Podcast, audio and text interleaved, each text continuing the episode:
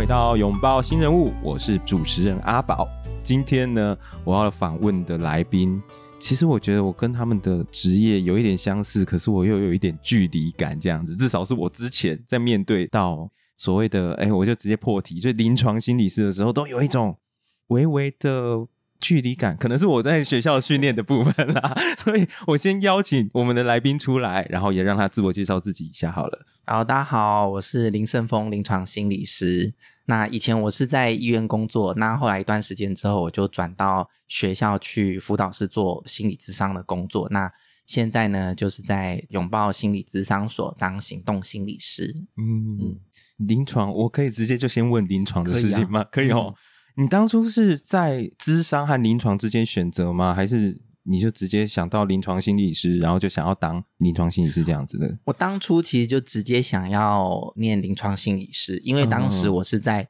大学的后医学系跟临床心理师之间做选择。后医学系是？对，就是念完大学之后，你会可以再念一个医科这样子啊。哦对，学士后对学士后医医学系这样子，嗯哼哼，嗯，因为那时候在学校念书的时候，就觉得一直有很想要从事关于医疗还有第一线服务的这样子的心，嗯但是那时候念的是生物，我大学是念生物的，嗯哼哼，然后后来我就觉得在研究室的生活真的太不适合我了，那时候就在寻找自己生命到底要往哪里去，然后后来就在一番思索之后，内在就有一个声音告诉我，就觉得说。我想要做的事情呢，不是好像追求一个人的成就这样，想要带着一群人成长的感觉。嗯，所以当时呢，就是有这两个选项在我脑袋浮现。嗯，嗯，那因为我自己的母亲她是护士，所以她也经历过就是在医院的这种医疗的这种服务。嗯，那她就觉得她可能担心我做医生太辛苦了，所以。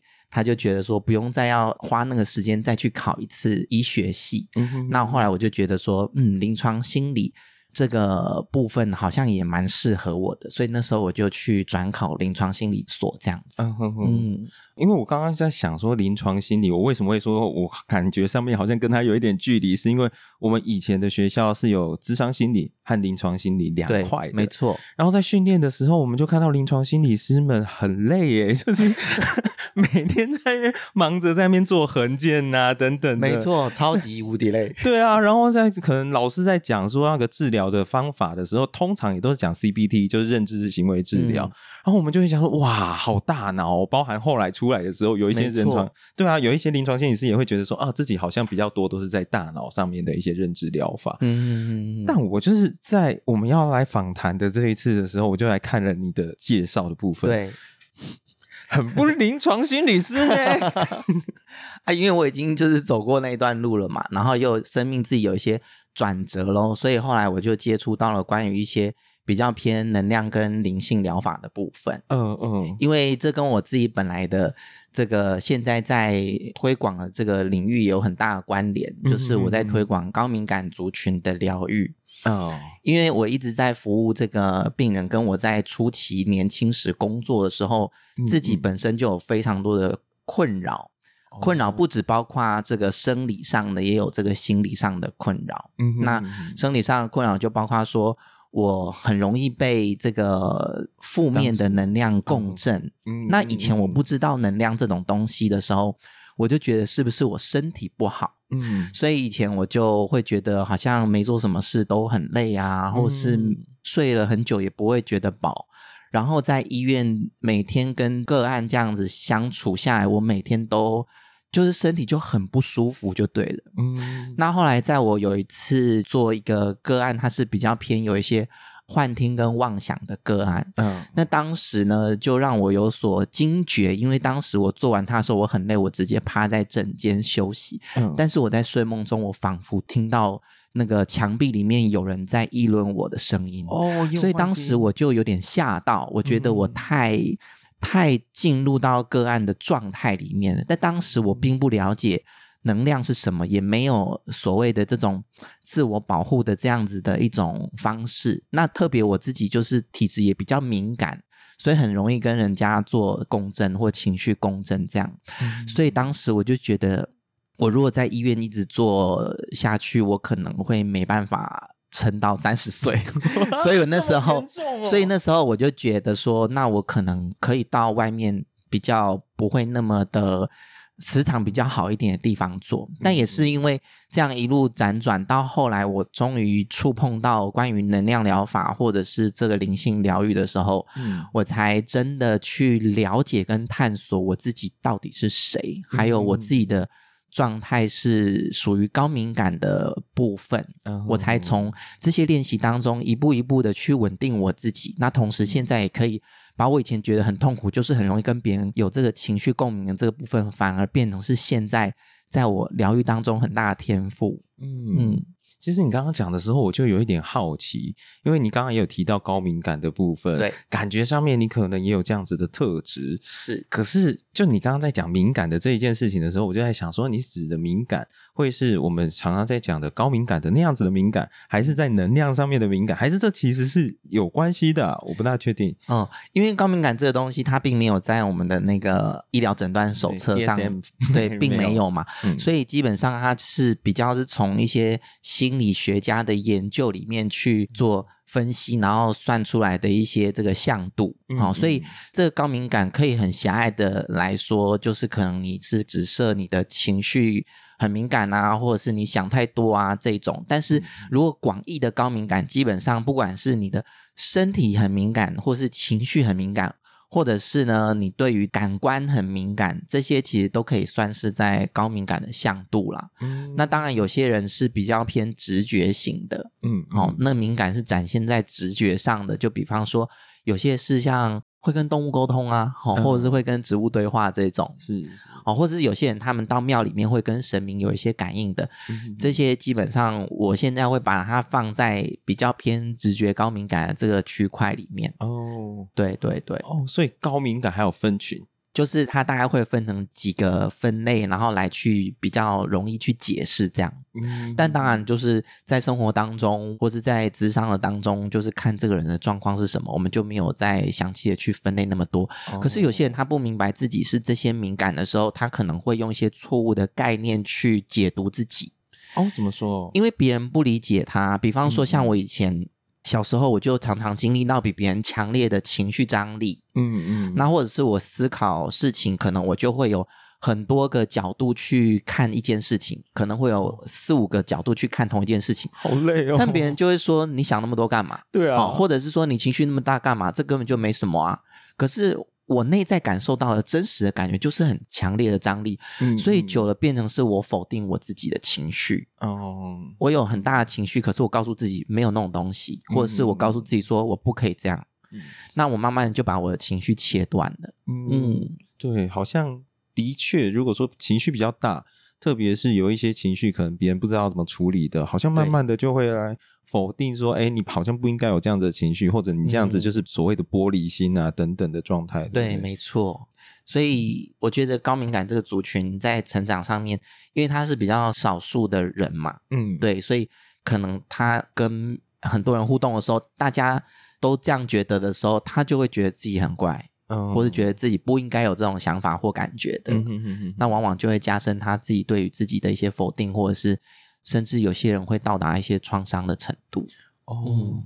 好啊，我等一下我再来帮我们的听众，还有我自己来问一问这个高敏感的部分，因为好，我我等一下也有问题想要问你。OK OK。但你刚刚还有提到就是关于灵性的部分、能量的部分，对不对？对。然后我也知道你在你的介绍里面有提到。能量疗法练习的部分，对。那你刚刚也有提到你有接触嘛？那我不知道那一个接触的契机是怎么样子，然后还有在这个能量上面，你现在所做的可能会有哪一些部分啊？嗯，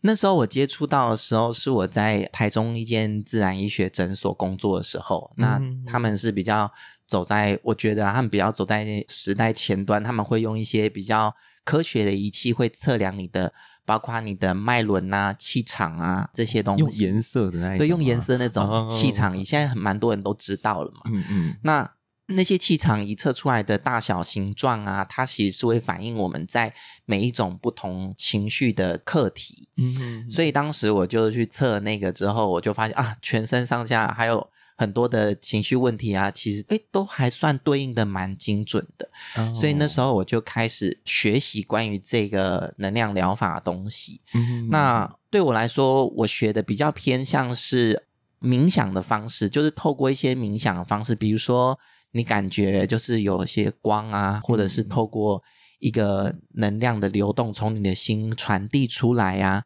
那这些其实透过我们大脑，透过冥想的方式去练习这些练习的时候，它的确可以有效的去松开我们身体层面或是心理层面的一些困扰。嗯，比方说我们内在有些情绪过不去的，像有些比方说亲人往生了，他情绪过不去的，嗯、那可能我会再让他透过冥想的方式去跟他亲人的灵魂做一些对话，可能当时他没有。在亲人在世的时候，表达完的内心的那些语言，其实会卡在他的内在，他就会让他很痛苦。嗯、那对话完之后，他也可以去感觉那个亲人的灵魂跟他回应了什么。嗯、其实多半人都会有感觉到有一些回应，诶嗯，那他们有时候最大的问题就是会问说：“心理师，这个是我自己想象的吗？”嗯，但我几乎都会跟他们说。你先不要管到底是真的假的，总之你的感觉或者是你的情绪如果好转的话，对现在的你就是好的，嗯，对吧？嗯，那多半的 case 基本上他们透过这些方式啊，他们的症状跟情绪都会好转的蛮快的，所以我后来也是因为。亲身的去练习跟体验，所以后来我就也把这样的疗法可以带到我的智商过程里面。嗯嗯，它其实听起来也有一点像是完形的方式。哦，的确，嗯、因为我走的比较偏向超个人心理学，然后里面也有一些荣格心理学的层面。对啊，我就想说，听到超个人的时候，就想到荣格。嗯、对，没错，因为他们其实是有一些连结的。嗯哼哼哼。那超个人比较谈到就是超越我们个人的这个范畴，比方说像灵性。的语言里面谈到的大我哦，大我跟什么集体潜意识是对集体潜或者是小我，就是我们自己如果都是用我们自己一个人在思考的时候，其实有很多的问题是无法突破的。嗯，但是如果我们是一个世界观，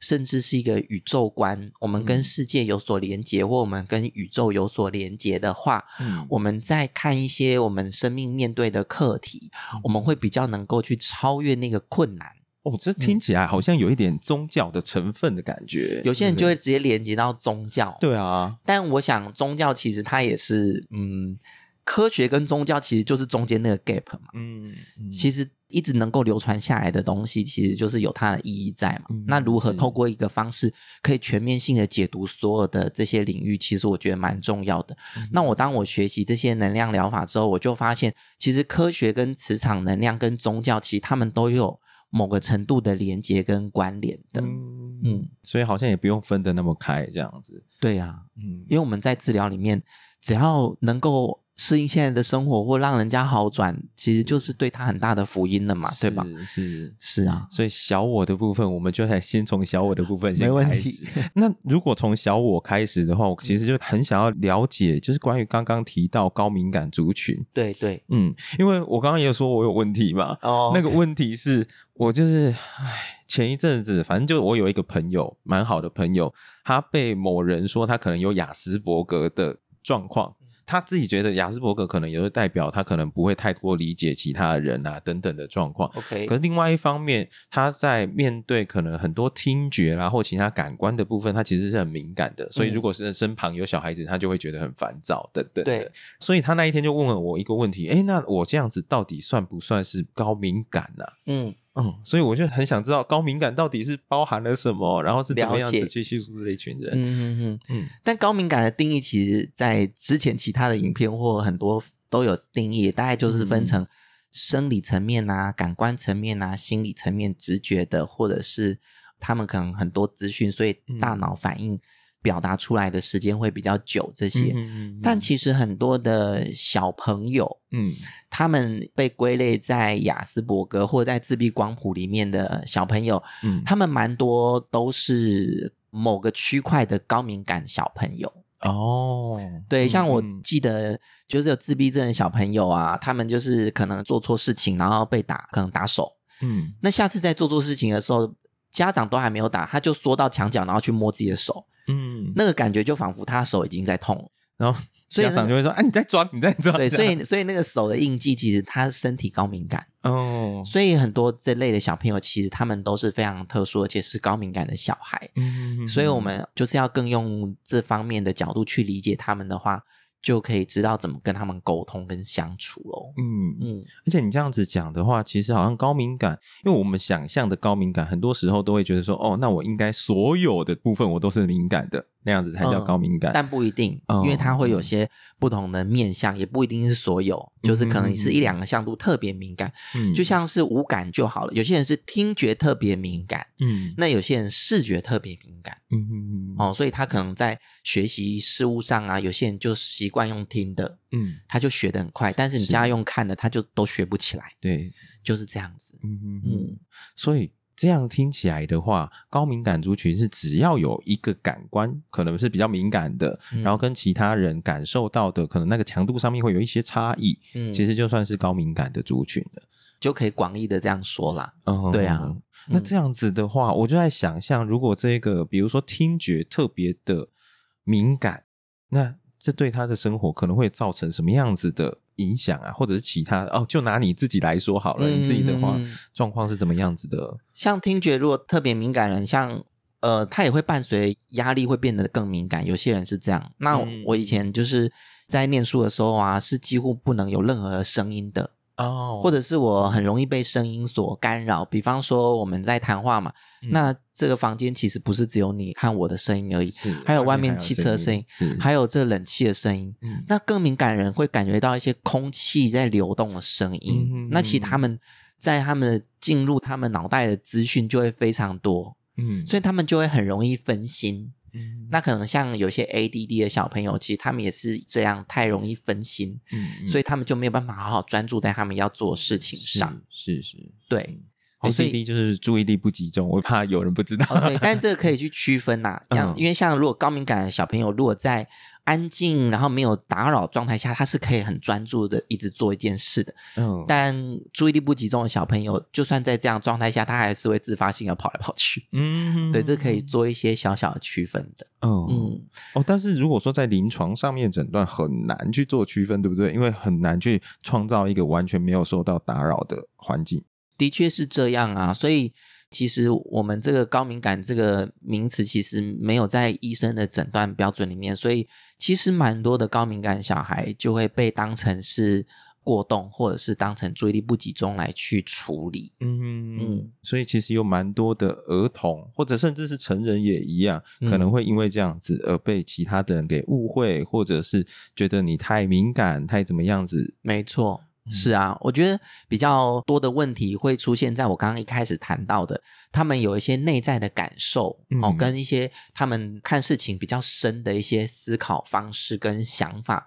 嗯、是没有被一般人，就是跟一般人不太一样，所以常常就会被觉得你很奇怪，或者是你好像杞人忧天呐、啊，或者是你想太多了。那在这个过程里面，就会蛮容易会有那种不被认同的感觉。嗯。或者是他们其实是像很多小朋友，其实对于爸妈的期待啊，或者爸妈的一些想要他做的事情是很清楚的。可是他就在那过程当中，他是没有办法去符合爸妈的时候，他就会掉入很深的受伤的情绪里面。嗯，那我在临床上也有一些经验，比方说爸妈来，他就跟我们说。而我对小朋友，我都是让他成绩就是他能够过就好啊。嗯，我没有，我没有太，我没有要求他。嗯、然后小朋友进来的时候，跟我们想说没有啊，他们就是很要求啊。那怎么要求？他说，因为我考的没有很好的时候，他那个一个眼神就代表了一切了。嗯、就小朋友其实是敏感的小朋友，其实爸妈。一个眼神或一个叹气，他们就知道爸妈的标准在哪里。嗯，所以这个部分的确爸妈也是辛苦的啦，因为爸妈要学习，真的要从内在去放掉某些东西或提升自己，他们才有办法跟高敏感的小孩相处，不然他们其实就会很容易被高敏感的人所识破。是对对对，所以爸妈也不是真的没有要求，只是没有讲出来嘛。对啊，没有错啊，哎、是这样子、啊。哦，那如果说像是你呢，你自己这样子一路走过来，嗯、以高敏感，哎，我不大确定你是高敏感的部分是指哪一些部分，然后你这一路上面的一些经历又是怎么样子的？我刚刚有谈到我那时候在医院做一段时间嘛，后来我真的觉得我不太行，嗯、因为我觉得我再这样做下去，我会有一点精神状况，自己也会出问题。是，那我自己后来才发现，我特别对于情绪是敏感的。哦，就是今天如果有一个人在我旁边，他就算没有讲话，嗯，他内在情绪如果是很愤怒的，或者是很难过的，哦、那其实我会感觉到，嗯哼哼。但以前我并不知道这件事情，嗯、所以我只要到人很多的地方，比方说夜市啊，或台北车站人很多的地方，我就会很混乱，嗯，那我也不知道自己在混乱什么。然后很多时候跟别人互动完之后，我回家可能就是会很沮丧，或者是很愤怒。那我后来才发现，原来那些情绪是别人的，嗯，所以我跟他共振了他的情绪。我回家，我如果没有做一点区分，或者是协助我自己重新的去释放掉那些情绪能量的话，嗯、我就会很容易很混乱这样。嗯、所以其实这件事情也一直困扰着我。因为虽然我在工作上面可以帮助很理解个案嘛，能帮助个案，嗯、但是我自己仿佛就是一直不断的在卡了很多的对啊不 OK 的能量这样。嗯、所以后来。我也在我生命中有一段时间，大概接近一年的时间，我也很怀疑我自己适不适合继续做疗愈这条路。哦，所以那时候我就没有再做心理咨商，大概快一年。但是后来经过了快一年的时间。不知道哎，心里就是又有一个声音。有时候高敏感人就是会有一些内心的感召，嗯、心里就还有一个声音，是觉得这条路还是有点像是自己的，仿佛是使命这样子哦，嗯、就觉得还是要要往前进。嗯、所以那时候又才开始又重新找工作。嗯、那那时候我觉得，我觉得就是一个。我不知道哎，就是一个命运的安排吧，就开始遇到了这个学习能量跟心灵疗愈的这个地方，嗯哼，所以那时候才让我重新对于疗愈，不论是重新把自己疗愈回来，或者是在看现在疗愈的个案的时候，嗯，都跟以往有一些不太一样的见解。是，那那时候我会痛苦到自己没办法继续做心理师，其实是因为，当然也是跟我自己过往的成长经验有关嘛，嗯、就是。包括说我是一个情绪很多的人啊，但是我就是一直在成长过程中，我就是一个非常文静的小孩哦。那因为我很早回溯我自己的生命历程，我在很小的时候就已经把我自己这些很情绪的这些部分都压抑的很深，嗯，所以对于我自己有很多的情绪，我就是不表现出来，然后自己很常会陷入在很深的孤单跟黑暗里面。嗯，所以那时候在刚开始就是学习打开自己，然后重新触碰到能量疗法的时候啊，嗯，在练习当中一直不断的在爆炸跟崩溃，嗯、就是很多过往没有处理的情绪，它一直不断的在重新找到出口，嗯。但那时候，我觉得在这个领域里面，我遇到了很好的一些老师，他们对于能量是非常的敏感的，嗯，而且在那个很安全的空间跟状态下，嗯、我是允许自己把很深的黑暗面打开的，嗯嗯，所以透过一次又一次的这样子，重新的把。过往我觉得很不被理解啊，或者是我其实心里面对很多人是有恨意的，甚至我觉得我被这个世界遗弃了。嗯，这些很深的愤怒跟这些很深的悲伤，就在我开始愿意一直不断的从我的心去打开之后，它开始不断的流动出来。嗯，但当然，在那过程当中是非常痛苦的，是对，因为曾经已经压抑到很深的里面。对啊，因为你其实从小一直都在压抑，我也在想象那个压抑，也许也是因为，就像你刚刚讲的，你很容易会去感知到其他人的情绪。对，所以在感知到其他人的情绪的时候，你会知道啊。你如果做什么样子的反应的时候，对方可能会是什么样子的感觉？没错。然后，对啊，然后再加上对方到底对你是什么样子的观感、嗯、等等的，你会一直不断的去接收到这些资讯。没错，而且从小的这个成长的这个过程中。就无形之中非常的会去在意别人的眼光，嗯，然后又非常敏感别人的期待是什么，所以我的生命里面一直不断的在符合别人的期待，或是做别人希望的事情，嗯，然后已经完全几乎自我缩的非常非常小，嗯，所以在开始学习如何重新照顾自己跟爱自己的过程，其实也是有一段旅程呐，但我觉得后来也看见了，就是因为有这段旅程。所以现在在面对很多的个案的时候，我就觉得，哎，这个还好啦，嗯、这个 OK，没有像我那么可怕，是可以理解的。至少是我们好像会知道说，啊，这是一条必经的道路，然后我们也相信那是有尽头的，因为我们走过了。是的，没错。对，我觉得这个部分还蛮重要的，因为你刚刚在讲的时候，我也在想，因为就像我刚刚讲的，我到底是不是高敏感的族群？如果刚刚就这样子听下来的话，我觉得也的确是，尤其我也很容易，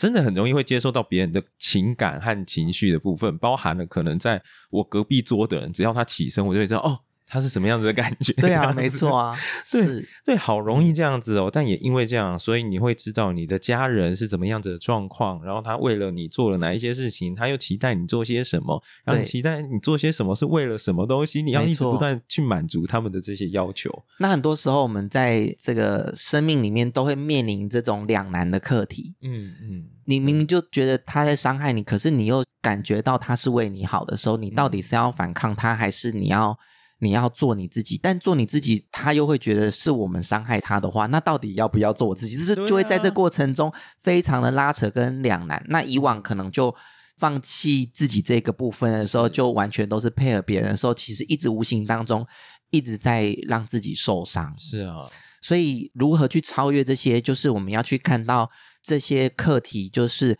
对方有他自己的生命需要去完成跟学习的课题，嗯，那我要完成跟学习的课题是哪些？所以这就会比较偏向带到这个灵性疗愈的部分，就是我们每一个灵魂在这些事情上面，我们自己需要去成长的部分是什么？那属于我这个阶段我要学习的课题是什么？那如果不是我的课题，就应该要还给对方。比方说，我刚刚说的，如果我因为做我自己。比如说父母好，就说我不孝，或者是说我没有按照他的期待，他很受伤。是，那我就不做我自己了吗？其实，如果我们可以去了解，我们彼此都应该学习的课题，就是父母的课题是他应该要学习尊重另外一个独立的灵魂，就是小孩。嗯，那很多东西是他自己过去生命里面没有完成的。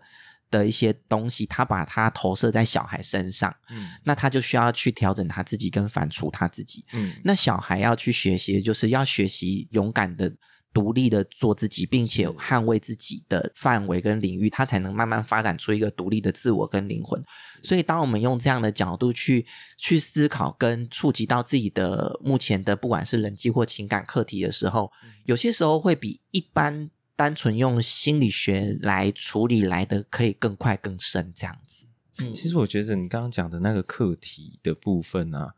啊，往往在这个过程当中要经历很大的痛苦或叠交，你才会去面对到这样子的课题。我拿我自己来说好了。嗯我也曾经是一个，就是完全就是失去自己，尤其是在家庭里面失去自己的小孩，所以我就一直不断的想要去弥补和去达成别人的期望，特别我是单亲家庭的小孩，嗯嗯嗯，所以我就知道我周遭的人都期望我去。达到某一个高度，才能够去让我的可能抛弃我的家人能够后悔，然后其他的，对对对，对，所以我就一直不断的在这个过程当中就抛弃了自我。可是，在抛弃自我的那一个过程当中，我原本考上了一间还不错的大学，嗯，然后也可能就是在家里面的人看起来，我好像慢慢的步入成功的状态。可是，我好像也在那个过程当中慢慢失去自我。然后慢慢的忧郁，然后甚至到后来，我就对啊，甚至是好几度想要自杀。嗯、那到后来，我甚至是在那一个学校里面被退学，哦、然后所有的人就众夫所指这样子的状况下面，哇我才能够理解啊，我好像需要去寻找我自己的课题，而不是把我一个人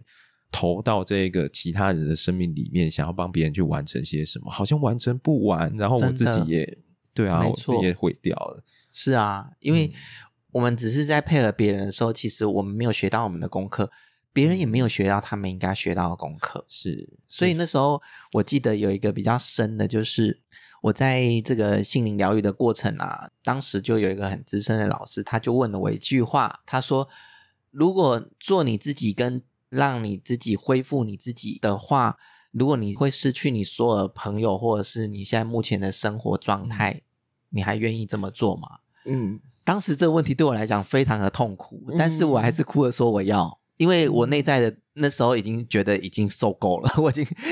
内在是有一个我已经受够这一切了，我觉得我要为我自己就是重新的去找回我自己的生命的意义，跟它到底应该是怎么样才能完整，所以。一直以来都是带着很大的恐惧在突破每一步，但是当我慢慢的去突破跟实证的时候，我就持续的把那份勇气喂养起来。嗯嗯。可是这要怎么做啊，老师？老师，这个真的不容易 耶。对啊，我这首先是我要怎么样子去理解到这里面有我的课题，也有其他人的课题，我要怎么把这两个分离开来？好像就是一个是一个议题了。其实通常。要去探索是什么课题的话，通常还是都是先从表意识，也就是我们比较会常出现的想法跟情绪去做切入。嗯，那这比较是偏向我们一般传统的心理学部分。嗯嗯，然后去看见背后你的期待跟渴望。嗯，很多时候我们没有真的去看见自己的渴望是什么的时候，是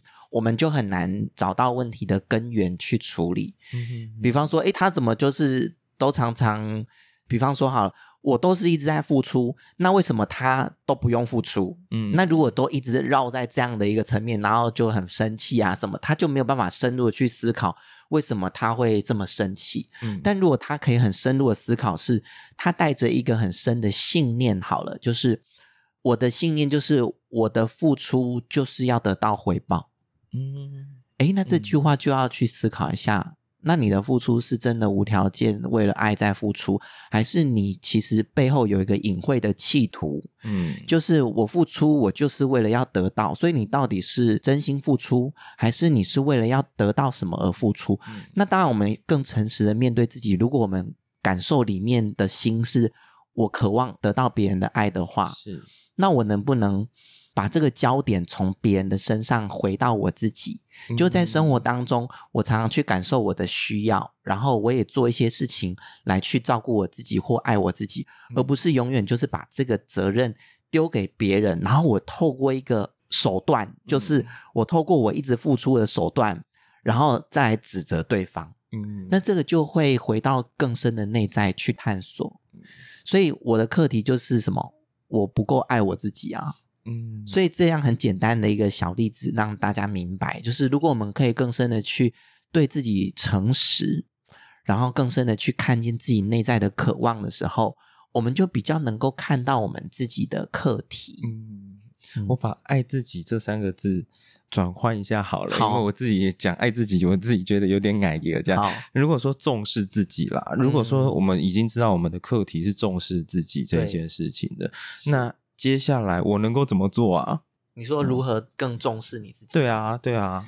嗯，那我举另外一个例子来说好了。嗯，如果人家说，哎、欸，你真的很厉害，你很棒，哎、嗯，那你没有了，还好，对对，你就有 很多人都有这种感觉嘛。对对。但是这一般人都还 OK，但是有些个案，其实他们在别人称赞他们的时候，他们其实没有真的把别人的赞美收进去。嗯。当我们很深的去。了解他内心当下的浮现的语言或者是想法的时候，嗯、他心里会觉得其实还好，我做这个没什么，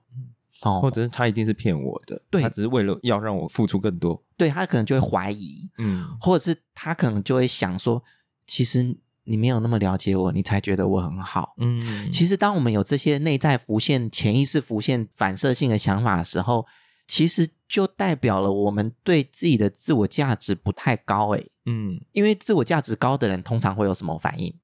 ？OK 啊，谢谢，谢谢，他就谢谢就好了嘛，嗯，对不对？但是如果你内在浮现刚才那些有的没的想法的时候，其实某个程度也反映了我们没有那么的肯定自己，嗯，或者是我们没有那么的看重自己，嗯，所以当我们在生活的一些蛛丝马迹跟别人互动的小细节里面。如果我们能够打开我们的觉察的话，是我们其实都可以去发现自己到底自我价值 O 不 OK 的。那如果当然，如果你觉得，哎、嗯，你有发现了，就有机会做决定或是做调整。嗯，如果你没发现，你就在那个回圈里面嘛，你也不知道从何调整。嗯、但如果你惊觉到说，哎，我脑袋浮现这个想法，其实是反映了我自我价值蛮低的。嗯、那一样啊，我能不能透过一些简单的方式，比方说自我对话？嗯，你可能就会告诉自己说，我已经很棒了，嗯，不要再苛责自己了。也许过往小时候的确常常被骂，或者是常常被说不好，但是我们现在已经不是小时候了，嗯，我们慢慢的再把自己拉回现在此时此刻。嗯，那同时，如果小时候有一些受伤的部分，也可以去稍微疗愈一下小时候的那个自己喽。嗯嗯，甚至是。就像你刚刚所说的，你宁可抛下了一切，嗯也要把你自己捡回来。这一件事情其实是很勇敢的一件事，哎，真的。嗯，所以好像也要看到自己的那一个勇敢。我我也有问过，我也有问过个案这个问题，就他立马就说。嗯哦不，那我就是配合大家就好。然 后我想说、嗯、OK OK，就是可能阶段还没有到吧。嗯、就每个人的旅程都有他自己的决定，嗯、跟他自己想要走的阶段。我觉得也没有说就是一定要，一定要很。很圆满呐，有些人他没有想要圆满，他只想要减轻症状就好，嗯，或他只想要稍微好过一点就好。嗯，我们不能用我们自己期待的想要完全圆满，或者是想要一直想要提升这种价值观套用在我们的个案身上。当然还是以他现在他想要往哪里走，那我们可以协助他用探照灯打开一条路，陪他看看接下来可能会有什么样的。东西在前面，嗯、那他愿意往前走，我们就陪他走。是，嗯，如果不愿意，好像也可以让他知道哦，前面是什么。然后你在这里如果待够了，觉得哎，好像真的对自己来说还不够，嗯、那我们再继续往前探索。对，或者是他待在这边，他没有要往前走的的想法是什么？嗯，那有些个案他也很清楚啊，他就说。嗯我知道我没有要现在这么快想要好起来，因为我觉得我如果好起来的话，我就要去工作了，嗯、我就要去面对我的生命了，我就要去负那些责任了。我现在还没有想要担起那些责任。哎、嗯，个案很清楚、欸，哎，他宁愿让自己在那个状态，而且他不是不知道，他是很清楚，他如果好起来会有什么事情。嗯，那那在那个当下，我们到底要怎么做？其实这有时候对心理师也是一个考验哦。你要就是允许他继续在那个状态下，还是你想要你想要就再推他一把？那那些都是根据我们自己的经验跟我们自己的学习来去做反应嘛。所以，但我要表明的是说，在没有要往前进，或者是他没有要提升起来的状态下，我也可以陪他去探索。诶，那他为什么想要先待在这里？嗯嗯，嗯，那如果他自己也很清楚自己的状态的时候，我觉得对我来说就很 OK 了。嗯，因为至少他是清楚自己为什么要这样做，或做这个决定，或者他自己现在处在什么位置。那我们在他的心里埋下一颗种子，那他未来他等到休息够了，也许他自然而然就会。就会启动啦，或等等的。嗯嗯，好像比较重要的是让他知道他现在面临的处境是经过他哪一些的选择而来的，没错。然后这些选择是他自己选择要留下来或者要往前走的，没错。嗯嗯。那在这个部分的话，我不知道在你刚刚所说到的灵气的能量的这样子的练习里面，嗯、我不知道经过这样子的疗法以后，嗯，通常可能会有什么样子的效果，嗯，或者是。这一些人可能会有一些，比如说像是我们刚刚提到的，对自我价值有一些怀疑的人，嗯嗯嗯、在经过这样子的练习以后，他会有什么样子的改变吗？是，其实对于我现在就是来协助个案的角度，我比较偏向会从一些不管是情绪能量啊，或者是一些阴影的一些部分去探索。嗯、那其实对我来讲，情绪它就是一股能量。嗯，那我们的注意力也是一股能量，我们的注意力在哪里，我们的生命力就在哪里。嗯，所以当我们心里面有一些情绪的时候，我通常会做的方式就是我会观察那股能量流动，并且引导它释放出来，这是一个很重要的部分。嗯，因为如果没有让它释放出来的话，我的经验是情绪的能量它也会转化到身体上面。嗯，那它不是只有转化到身体上面，有些人会转化到思想的能量上面。像我自己在临床上呢，有些他们来的时候没有什么情绪，可是他每天睡觉的时候都梦到杀人或被杀的画面。哦，那以前我也不知道为什么会这样啊。那你问他生活有没有什么问题，他说没有啊。嗯，但是后来发现，哦，其实他跟情绪是有很大的断联的。嗯哼，所以他很强烈的愤怒的情绪的能量。直接转化到想法里面去的时候，他就会出现一些比较偏向强迫意念或强迫的想法，这是我自己临床上的发现。嗯，那有些人会转化到身体上，他可能会觉得很累，或者他可能会觉得身体哪里很疼痛。嗯，那那些在医学上又检查不出来，所以如果我们情绪的这股能量它是没有被释放掉的话，那基本上就会影响到我们的思维。很多时候，他情绪释放掉的时候，他原本纠结的一些观念。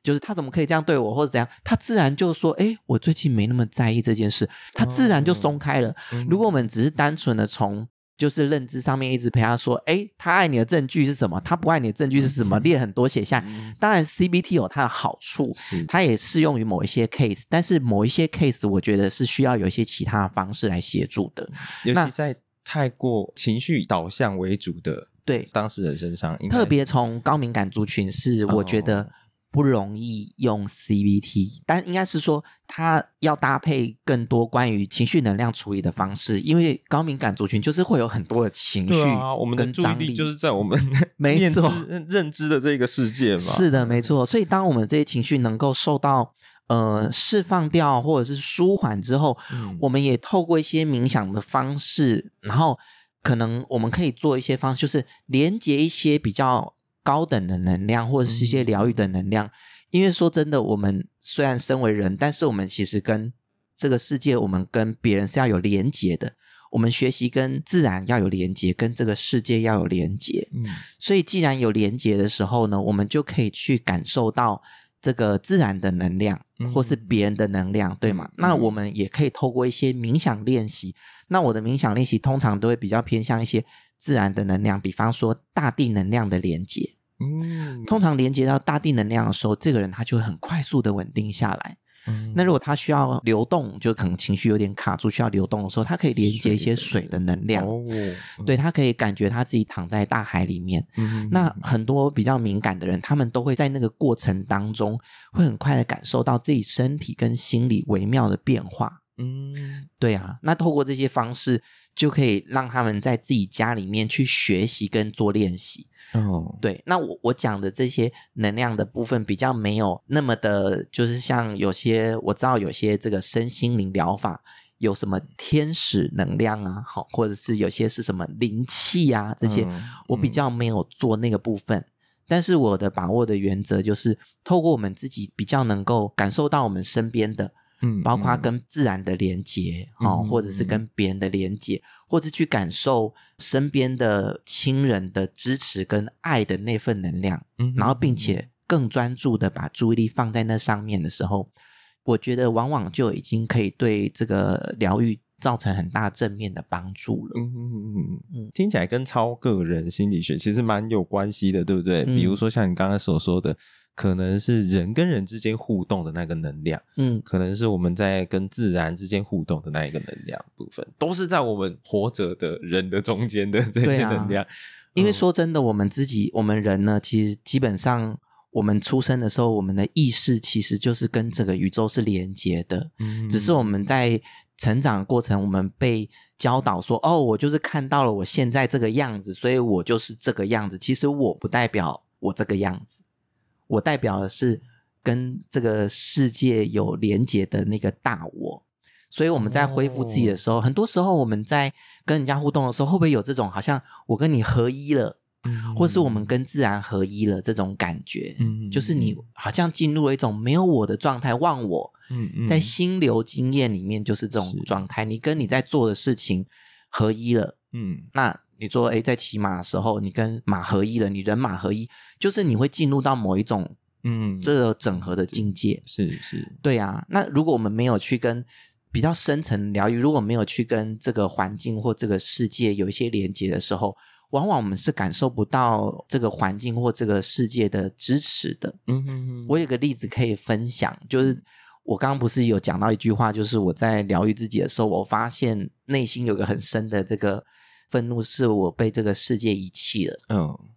那那时候就是有一个老师，他就给我一个很有趣的东西，他就是类似一个和解的一个小东西。跟谁和解？跟这个世界和解？就是他那个名字叫做“爱力和解牌”，就是用爱来和解，不管你想要和解什么。嗯，然后我他就说把那个拿去烧掉。嗯嗯嗯。然后那时候我就选了一个良辰吉时，就我想说就拿去烧掉，然后我就拿一个。碗呐、啊，然后我就拿到那个河滨公园，嗯嗯，然后我就在那边烧嘛。那烧的时候，其实我就是心里也在转化一些东西，这样我就也是在想我自己在这个生命里面，我要怎么样往前走啊什么。结果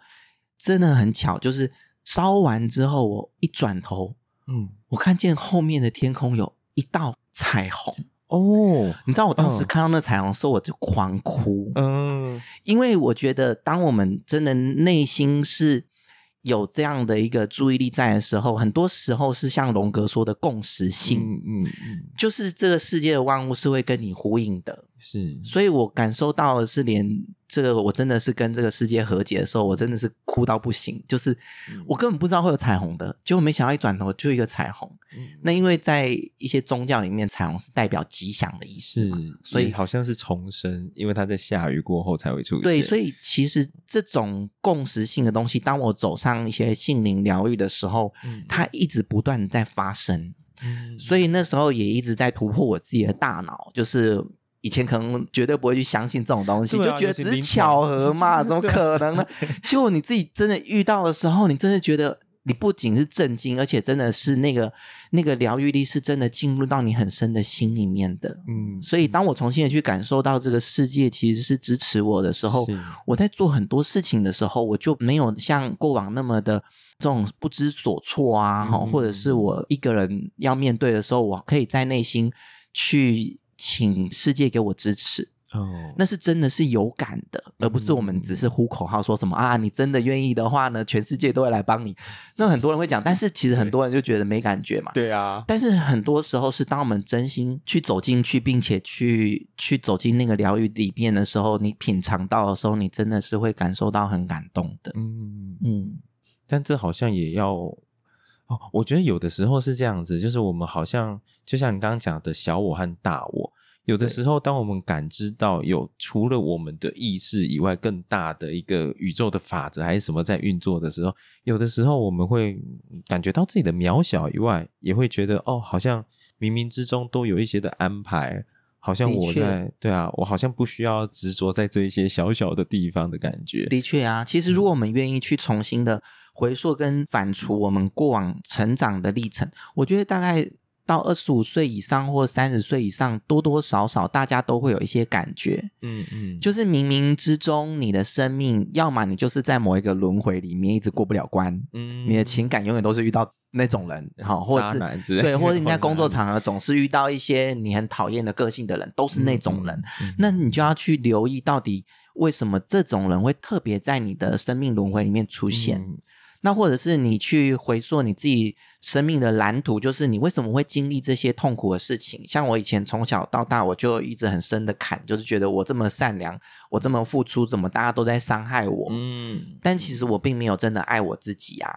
但是后来，我对于我自己走上疗愈这条路，我其实也很怀疑，我到底要不要继续走下去？嗯，那后来去明白为什么我会走上疗愈这条路。其实就是因为我自己是很需要被疗愈的，但是当我走过这条路的时候，我就能带着我过往这些经验来去协助到我身边的人。嗯，对呀。好啊，我们今天聊了蛮多关于小我跟大我。我自己的理解是哦，手机跟那个充电的。哦，OK，OK，我自己的理解是这样子啊。对对对，对啊，好像我们聊了蛮多的这个部分。嗯、我不知道在最后的时候，圣峰有没有想要特别的再多说些什么？是特别想要对于我们的听众再多嗯